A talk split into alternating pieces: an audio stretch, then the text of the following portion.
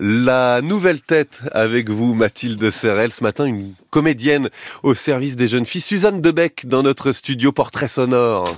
Godard et Truffaut prennent, après mai 68, des chemins très différents.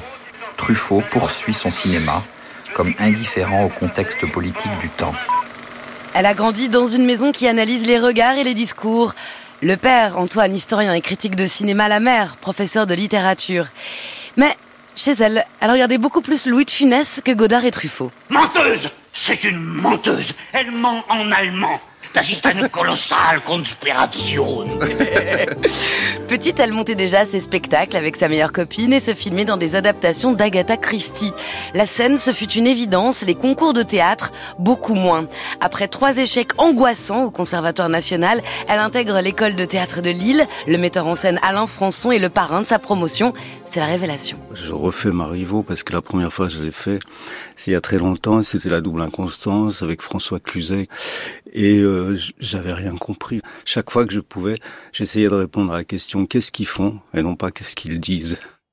C'est dans La seconde surprise de l'amour de Marivaux que le même Alain Françon l'engage en 2021, nommé Révélation féminine au Molière 2022, prix de la révélation du syndicat de la critique. Elle se sent recentrée, libérée. Elle explore même le ciné. Bonjour mes filles. Nous sommes devenus la risée de Versailles à cause de vos égarements. En 2023, elle joue l'une des filles de Louis XV dans Le Jeanne du Barry de Maïwen, l'assistante dentaire de Laure Calamy dans Iris et les hommes de Caroline Vignal, et se promène aussi chez François Ozon et Catel Quilleveré. Quatre films, une série, deux spectacles, quelle année Mais en plus d'être interprète, elle fait aussi tourner son propre spectacle sur son expérience d'apprenti Miss. Il y aura une présentation enfin euh, orale euh, de vous où le jury devra apprécier donc non seulement la beauté, l'élégance naturelle, l'expression corporelle, la démarche, mais aussi les qualités sociales et intellectuelles indispensables à l'éthique d'une Miss. T'as fait quoi comme étude? Euh, J'ai fait une école de théâtre à Lille. Diplôme obtenu? Une école de théâtre à Lille. Tenir debout est le résultat d'une expérience gonzo au sein du concours de Miss Poitou-Charentes. Elle accouche d'une réflexion sur le corps, les dictates, les dictates mais aussi l'appartenance. Suzanne Debec, bonjour. Alors cette idée de candidater à Miss Poitou, c'est venu dans un super U. Ah oui, exactement. Euh, J'étais très angoissée, euh, comme vous l'avez dit, euh, par euh, cette histoire de... Comme vous le dites sur scène. Hein. Oui, oui, bien sûr.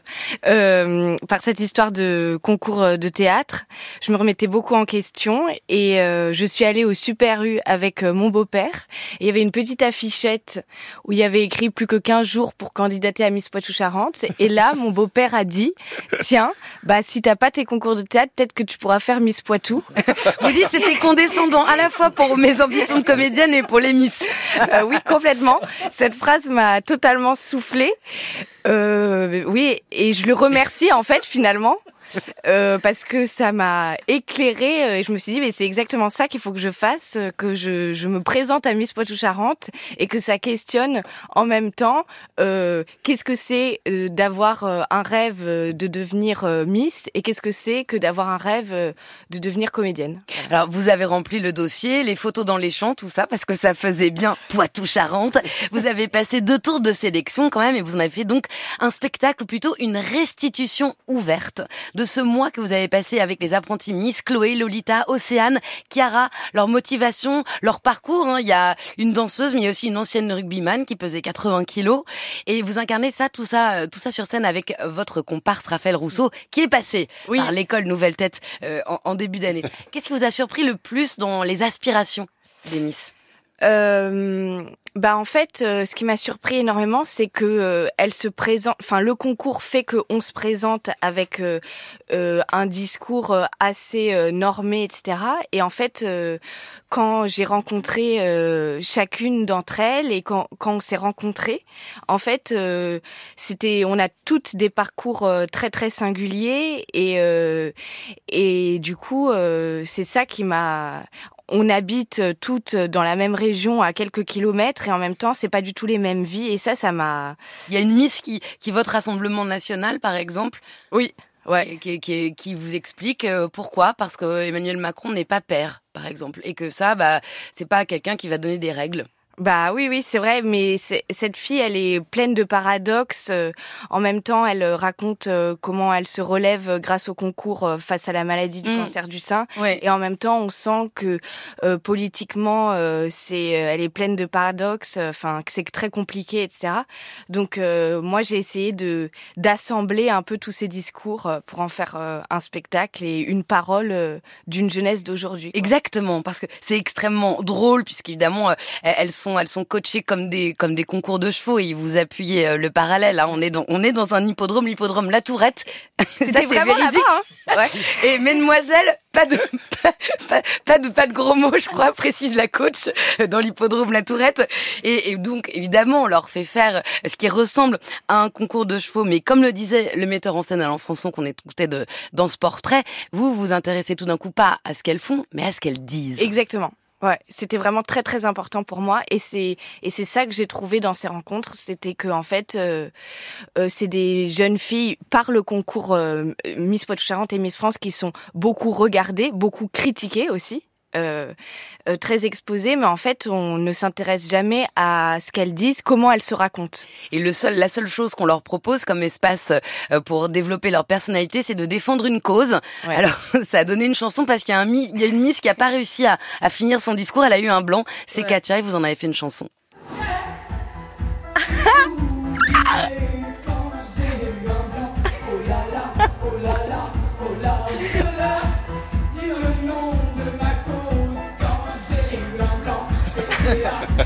dire le nom de ma cause. SPA, SPA. Donc elles sont toutes pro euh, SPA parce qu'en fait elles pensent que ça, ce sera bien, euh, bah, ça, fera bien, mais elles n'osent pas s'exprimer. Bah c'est une, euh, oui, SPA, ça revient beaucoup comme un peu l'association mythique, ouais. Mais... Et alors vous, dans votre parcours de comédienne, vous avez vécu une expérience aussi proche de celle des Miss, puisque quand vous étiez au cours Florent, vous disiez c'est super, tu parles vraiment comme une gogole, c'est trop marrant. Ah ou alors vous disiez ah ta gueule, etc. Enfin, je veux dire, c'était extrêmement violent aussi. Euh, oui, bah oui, c'était extrêmement violent, mais en fait, euh, quand euh, cette camarade m'a dit ça, euh, c'était vraiment positif. Donc, ah. et là, c'est comme votre beau-père. Il y a des gens qui vous disent des trucs vraiment sympas. Quoi. Ouais, voilà. Et non, mais c'est, en fait, c'est en fait, je me suis rendu compte en, en me disant, enfin elle m'a dit ça et je me suis rendu compte qu'en fait on pouvait faire euh, du théâtre avec nos différences, etc. Et c'est ça qui m'a un peu intéressée quand même. Je me suis dit bah ouais, euh, parler de manière un peu étrange ou euh, avoir une gueule, bah en fait c'est peut-être bien. Peut-être que ça peut fonctionner et, ça marche puisque vous étiez, je le disais, à l'affiche de quatre films en 2023, la série Asperger. Vous étiez avec Alain Françon de nouveau dans ce fameux chapeau de paille ébouriffant, chapeau de paille en Italie qu'il a monté cette année. Qu'est-ce que vous prévoyez pour 2024 comme interprète? Puisque là, on a parlé de votre travail euh, sur la langue et l'anthropologie, puisque ça vous intéresse. Qu'est-ce que vous allez faire comme, comme film? Euh, Alors, euh, il y a un film dans lequel je joue qui va sortir, mais je ne sais pas encore la date de sortie. euh, C'est le prochain film des frères Larieux.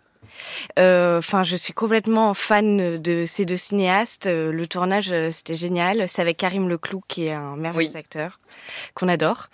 Et, et donc voilà. Et puis continuer la tournée de Tenir debout. voilà. Continuer à tenir debout. Continuer à tenir debout. Alors, votre chanson préférée, on va l'écouter pour se quitter, c'est La Reine des Pommes.